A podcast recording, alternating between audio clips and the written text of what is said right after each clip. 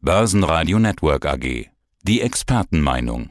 Und nun wieder die Experten von IG.com. Guten Tag, mein Name ist Christian Henke, ich bin Senior Markenanalyst bei IG in Frankfurt. Und wir treffen uns hier in Düsseldorf.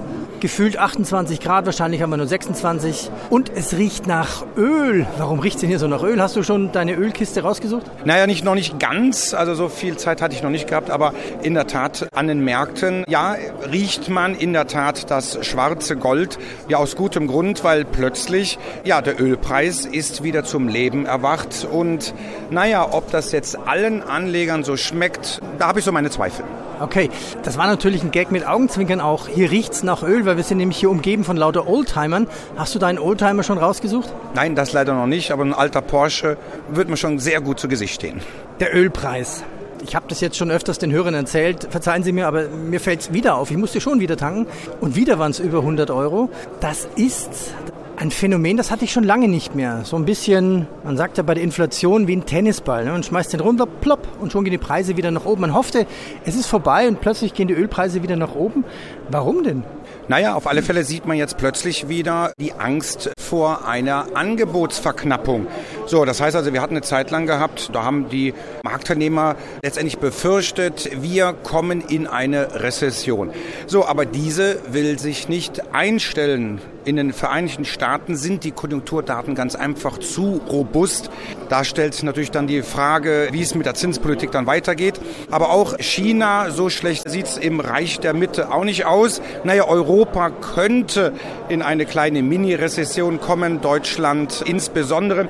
Naja, auf alle Fälle gibt es so gesehen keinen Grund, dass wir letztendlich einen Nachfrageüberhang beim Ölpreis haben. Eher die Sorge, dass das Angebot knapp wird. Da spielt natürlich die OPEC, da spielen natürlich Saudi-Arabien, Russland mit ihrer Reduzierung der Fördermenge eine entscheidende Rolle. Naja, und da kommen wir jetzt mal zu deinem Tennisball. Und das ist, was mir schon im Grunde so im Juli, August aufgefallen ist. In den Vereinigten Staaten 3,0 als Inflation. Zielwert der US-Notenbank ist 2%, wie auch bei der Europäischen Zentralbank. Aber plötzlich ne, ging der Ball vom Boden hoch. Das heißt, jetzt haben wir 3,7%. Und da reden wir schon mal eigentlich von der Kernrate, wo eigentlich dann die Energiepreise rausgerechnet werden. Das heißt also, die allgemeine Teuerung nimmt wieder zu. Und da stellt sich jetzt natürlich die Frage, ist das jetzt die Trendwende? Ja, und natürlich, welchen Einfluss hat eine wieder steigende Inflation auf die Zinsentwicklung? Ich war jetzt bis vor kurzem in Spanien und Spanien hat eigentlich von den europäischen Ländern die Inflation sehr gut im Griff. 3,7 oder sowas, ne? Genau, und da sieht man aber auch, dass die Teuerungsrate wieder anzieht. Und das hat jetzt noch nicht mal zwangsweise was mit den jetzt gerade aktuell doch laufenden Urlaubssaison zu tun. So, das heißt also, die Inflation, das Inflationsgespenst ist halt noch nicht vertrieben. Und die Frage ist natürlich, wenn die Inflation jetzt weiter hoch bleibt, im Gegenteil vielleicht sogar wieder steigt, ist jetzt wirklich das Ende des Zinserhöhungszyklus gekommen. Und da habe ich so meine Zweifel. Warum? Naja, weil auf alle Fälle die beiden Notenbanken, also FED und EZB, sicher weiterhin, und das haben wir auch in Jackson Hole vor einiger Zeit gesehen, da haben sich natürlich Jerome Powell und auch Christine Lagarde dazu geäußert, die Inflation wird weiterhin bekämpft. Und so lange, bis der Zielwert erreicht wird. Und wenn wir aber uns noch nicht oder nicht mehr diesem Zielwert nähern, bei einer gleichzeitig zu starken, zu robusten Wirtschaft in den Vereinigten Staaten, sehe ich eigentlich ja vielleicht mal eine Zinspause, aber eine baldige Zinssenkung, wie es ja noch vor kurzem erhofft wurde, das könnte sich in die Länge ziehen. Die Rezession, sie wird kommen. Sie kommt garantiert. Wir sehen hier eine Klassik-Remise und hier sind eine Oldtimer. Das haben wir vorhin schon, den, schon erklärt. Das müssen wir ein bisschen Kino im Kopf der Hörer machen. Christian, rede ich mal rum. Da steht auf dem Eingang, auf der Inventhalle steht so ein alter Oldtimer. Kaputt, platte Reifen, keine, keine Fenster mehr drin. So stelle ich mir zwar nicht die deutsche Wirtschaft gerade vor, aber die Motivation der Unternehmenslenker naja, der Vergleich hinkt noch nicht mal. Das muss man ganz einfach sagen, dass gerade die deutsche Wirtschaft viele Trends, naja, sagen wir mal, verschlafen hat. Ich will nicht sagen verpennt hat, eine E-Mobilität etc. Gerade was die Automobilindustrie angeht, ja, da sieht man, dass Volkswagen und Konsorten das Nachsehen haben. Da sind einige andere Länder etwas weiter, was die E-Mobilität angeht. Und grundsätzlich haben wir ja das Problem in der gesamten deutschen Wirtschaft und das wird ja auch ja teilweise auch durch die aktuelle Politik, ich sage nur Industrie, Strompreis, das wird natürlich alles etwas erschwert. Letztendlich natürlich nicht nur ist das ein deutsches, sondern auch ein europäisches Problem. Und das ist ja auch ein Grund, warum ja auch die Wirtschaftsprognosen für Deutschland, für Europa etwas düsterer sind gegenüber den Vereinigten Staaten. Würdest du dir ein Elektroauto kaufen? Naja, ich weiß noch nicht, ob da jetzt so die Technologie ausgereift ist, Ladestationen, das weiß ich nicht. Ich glaube schon, dass wir noch eine Zeit lang den Verbrennermotor wohl noch auf den Straßen sehen werden. Aber letztendlich, Fakt ist natürlich, dass die deutschen Automobilkonzerne, und wir sind ja nur mal ein Automobilstandort Deutschland, naja, da ist natürlich schon der Trend richtig, sich gerade darauf auf die Nachhaltigkeit und auch auf die E-Mobilität halt einzustellen. Aber wir sehen auch andere Nationen, andere Länder waren da etwas schneller oder sind auch da etwas erfolgreicher. So wie die Chinesen auf der IAA Mobility. Da kommen wir gleich nochmal hin zu sprechen. Dein Vortragsthema, was du heute hältst, ist, wohin fließt das Geld? Wir haben vorhin Öl angesprochen. Fließt das Geld in Ölaktien? Welche Aktien sind denn da interessant? Ja, das ist ja eben, was wir aktuell ja wieder sehen. Ölaktien waren eine Zeit lang verpönt, gerade in Zeiten, oh, wenn eine Rezession kommt, naja, dann will keiner mehr Ölaktien haben, beziehungsweise die Ölnachfrage geht natürlich dann zurück. Aber jetzt natürlich, da halt die wirtschaftlichen Aussichten doch nicht so weltweit, nicht so düster sind, steigt der Ölpreis, steigen die Ölaktien. Aber das ist jetzt nicht nur der einzige Grund, warum Ölaktien interessant sind. Nein, diese Unternehmen, die sind kapitalstark, ne? die haben wirklich viel Geld, Milliarden über Milliarden auf der hohen Kante. Das fließt zum einen über Aktienrückkäufe an die Anteilseigner zurück, aber auch, und das ist natürlich auch für die Zuhörer sehr interessant, in Form deutlich höherer Renditen und sprich also Dividenden. Ne? Wie hoch? Wie hoch? Naja, beispielsweise, da, gehen wir schon, da sind wir schon so über 6 Prozent. Eine brasilianische Petrobras, die schütten teilweise sogar über 10 Prozent aus.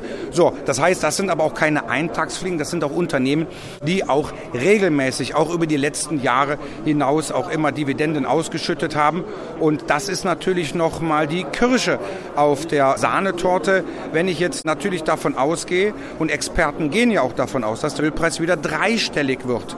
Ja, ob wir jetzt Brand oder WTI anschauen, das spielt keine Rolle, weil ganz einfach wir eine Angebotsverknappung weiterhin haben. Und vor allem, was ist, wenn China oder China, wie man es halt ausspricht, wieder richtig Fahrt aufnimmt. Ne? Da ist ja zuletzt die Wachstumslokomotive, hat so ein bisschen an Dynamik verloren. Aber was ist, wenn die Chinesen wieder fleißig produzieren, dann könnten wir bei einer gleichzeitigen Reduzierung der Fördermengen wieder deutlich höhere Ölpreise sehen. Und da würden eine BP, eine Shell oder auch sehr interessant eine italienische Eni, ja, davon natürlich profitieren und vor allen Dingen, wenn der Ölpreis steigt und wenn wir wirklich mal eine etwas deutliche Korrektur in Aktienmärkten sehen würden, dann würden wieder ganz schnell defensive Sektoren auf den Plan gerufen. Das heißt mal weg von Öl, aber dann würden wieder Konsumgüteraktien interessant sein. Aber aktuell Öl das ist momentan, was die Anleger halt nicht nur riechen wollen, sondern letztendlich auf dem Kurszettel auch sehen wollen. Also da sprudelt das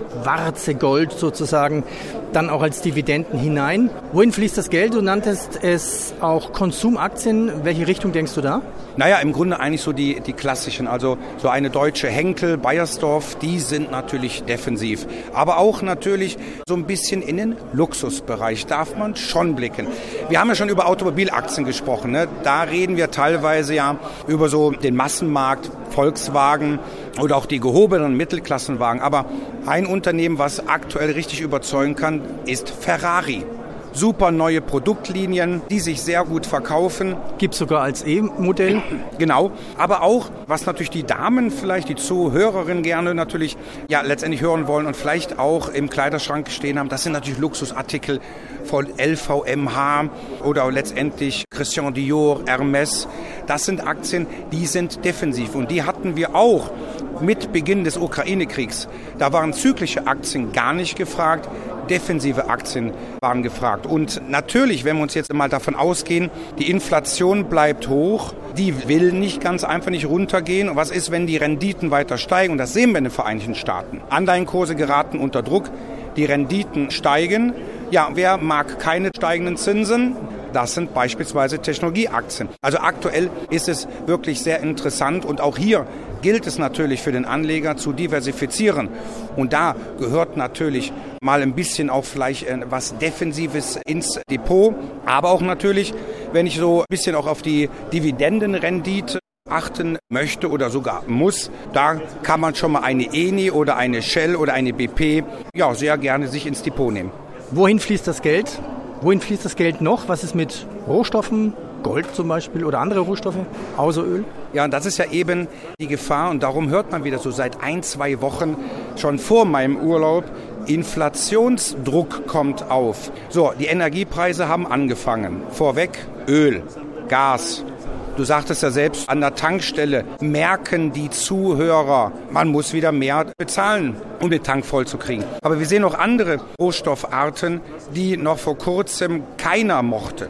Agrarrohstoffe, Industriemetalle auch die klassischen Edelmetalle, aber die kommen jetzt peu à peu wieder zurück. Ja, natürlich bei den Edelmetallen haben wir immer so das Manko, wie stark ist der US-Dollar. Wenn der US-Dollar jetzt mal ein bisschen schwächelt, dann können natürlich Edelmetalle, Gold, Silber wieder steigen. Aber wir sehen, Industriemetalle sind wieder im Kommen. Wohin fließt das Geld? Haben wir alle durch? Oder hast du noch Ideen, wohin das Geld momentan fließt? Auf alle Fälle nicht in den Anleihemarkt. Und wir hatten ja schon im Vorfeld unseres Gesprächs ja darüber gesprochen, gerade so in den Vereinigten Staaten, aber auch bei den deutschen Fondsmanager ist ja auch immer gerne diese Anlagestrategie 60-40 sehr beliebt. 60 Prozent werden in Aktien investiert, 40 Prozent in Staatsanleihen.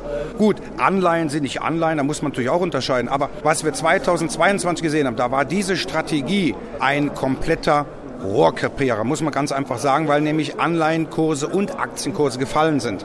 Was wir jetzt aktuell aber wieder sehen, ist, die Anleihenkurse, die fallen weiter. Das heißt also, dieser dieser Marktbereich, dieses Asset ist einfach noch nicht so weit, um zu sagen, okay, das nehme ich mir jetzt schon mal ins Depot. Ja, außer die Renditen würden weiter steigen, weil wenn wir bei 4% sind, bin ich ganz ehrlich, der ein oder andere Investor kommt da schon auf die falschen Gedanken und sagt sich, okay, 4% haben und nicht haben.